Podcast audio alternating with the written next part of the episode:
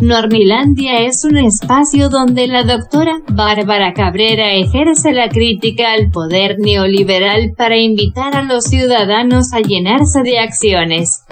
Los invito a escucharla y a seguirla. Entre letras, con su café y a un tweet de distancia la encuentran como arroba guion bajo Bárbara Cabrera. La escuchamos doctora en acción.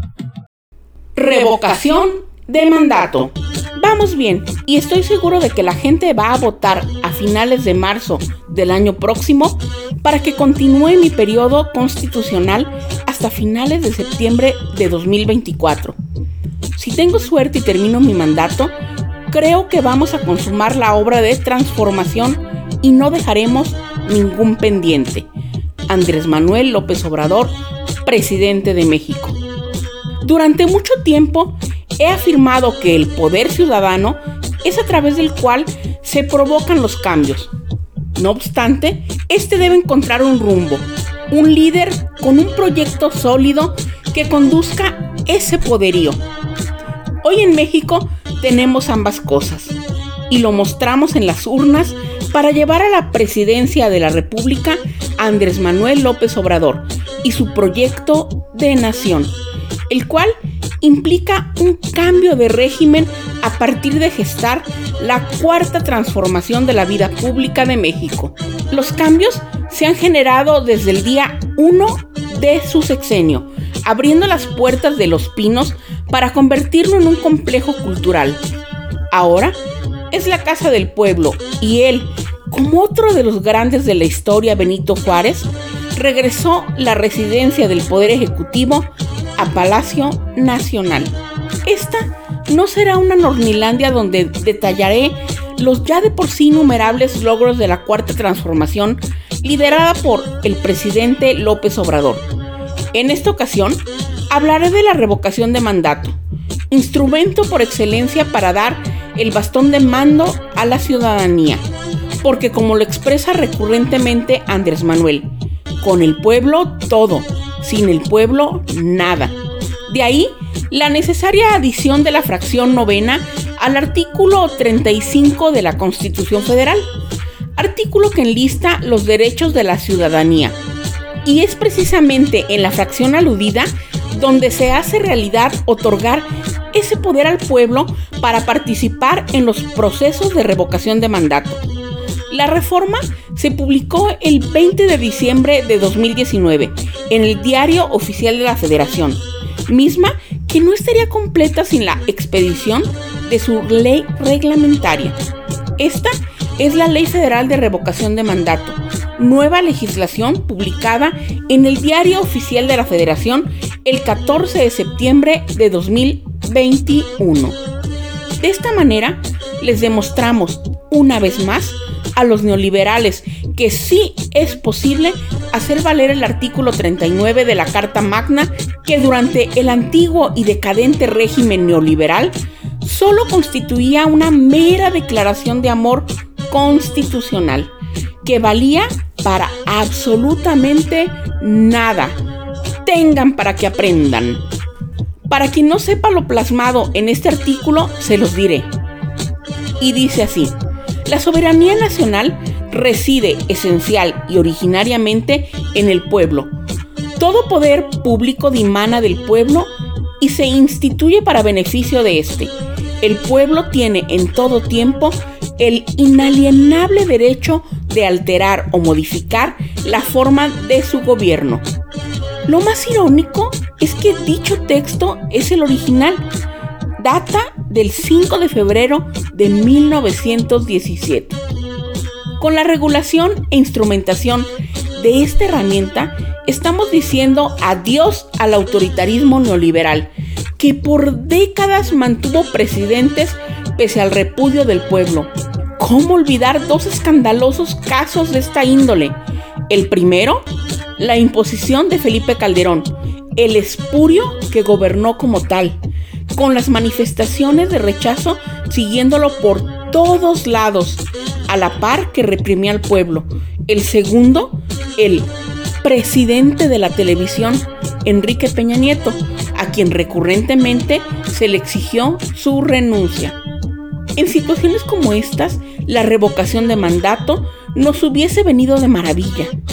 Solo baste ver el objeto de la recién creada ley relativa a este mecanismo de participación ciudadana que es regular y garantizar el ejercicio del derecho político de las ciudadanas y los ciudadanos a solicitar, participar, ser consultados y votar respecto a la revocación de mandato de la persona que resultó electa popularmente como titular de la presidencia de la República, mediante sufragio universal, libre, secreto, directo, personal e intransferible. Tanto miedo le tienen los rancios políticos neoliberales al pueblo que ya acudieron a la Suprema Corte de Justicia de la Nación para que la declare inconstitucional. Esperemos que esto no ocurra, estemos atentos. En este orden de ideas, sentar las bases para la cuarta transformación de la vida pública de México tiene que ver con no permitir este tipo de escenarios. En lo sucesivo, y con las acciones dispuestas para que los sátrapas corruptos no regresen al poder, tendríamos a nuestro alcance el proceso de revocación de mandato, el cual describe el artículo 5 de la ley de la materia como aquel instrumento de participación solicitado por la ciudadanía para determinar la conclusión anticipada en el desempeño del cargo de la persona titular de la presidencia de la República a partir de la pérdida de la confianza. El colmo es cuando quienes se dicen demócratas opacan y aplastan este tipo de ejercicios de participación cívica. Y pondré dos ejemplos. A nivel federal, la minoritaria oposición moralmente derrotada que a los cuatro vientos vociferaba que sacaría del poder al presidente Andrés Manuel López Obrador, ahora le huye a que se someta a una consulta popular de revocación de mandato, tal como lo prometió desde la campaña. Resulta lógico que los personeros del decadente neoliberalismo le tengan terror a este tipo de mecanismos de participación ciudadana. Primero, porque saben que Andrés Manuel goza de una amplia aceptación. Y segundo, porque si ellos se sometiesen a la revocación de mandato, sin dudarlo, la ciudadanía votaría para votarlos. Esto conduce al segundo ejemplo, el cual se trata de un caso estatal. Me refiero al estado de Jalisco y la falsa promesa de quien hoy es inquilino de Casa Jalisco, el emesista Enrique Alfaro Ramírez, personaje que manifestó se sometería a la revocación del mandato al respecto, recuérdese uno de sus tweets del 21 de noviembre de 2018 a las 5.34 de la tarde, donde como respuesta un tuitero aseveró, la revocación de mandato ya existe en la legislación jalisciense. Los ciudadanos la solicitan ante la autoridad electoral. Yo me someteré a la mitad del sexenio a una ratificación de mandato como ya lo hice en Guadalajara y Tlajomulco. En efecto, el mecanismo existe en dicha entidad federativa, pero no es suficiente tener una ley de avanzada.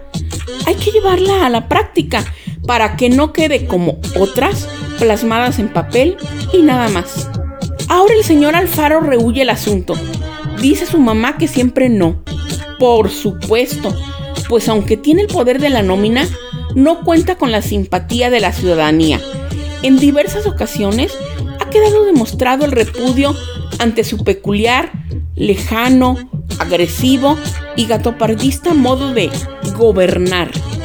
Lo que sí hará ese impresentable personaje que forma parte del club de goberladrones de la supuesta Alianza Federalista es llevar a consulta el pacto fiscal confrontando al gobierno federal y gastando 22.5 millones de pesos. Consulta que durará cuatro fines de semana, en la que además determinó podrán votar hasta menores de edad. Vaya cúmulo de incongruencias las de Alfaro Ramírez.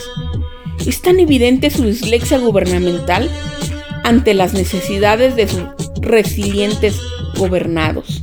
Estemos atentos desde nuestro poder ciudadano a todo cuanto ocurre en el escenario sociopolítico. Sigamos impulsando el cambio de régimen y contribuyamos para consolidar otras de las grandes transformaciones de México, la cual se está llevando de manera pacífica y se llama Cuarta Transformación. Concluyo esta Nornilandia con palabras del presidente Andrés Manuel López Obrador, dichas durante la mañanera del 15 de octubre de 2021, y ahí les van sus palabras. Primero es una incongruencia que quienes se dicen demócratas rechacen mecanismos de democracia participativa, en donde la gente va a tener la libertad de expresarse, de manifestarse, además por la vía pacífica, porque este es un proceso que aleja los derrocamientos, los golpes de Estado, el autoritarismo y permite dirimir nuestras diferencias con el método democrático y escuchando al pueblo, porque la voz del pueblo es la voz de Dios y la voz de la historia. Es todo por hoy. Hasta la próxima, Nornilandia. Los invito a intercambiar puntos de vista acerca de estos temas. La encuentran entre letras, con su café y a un tweet de distancia como arroba guion bajo Bárbara Cabrera.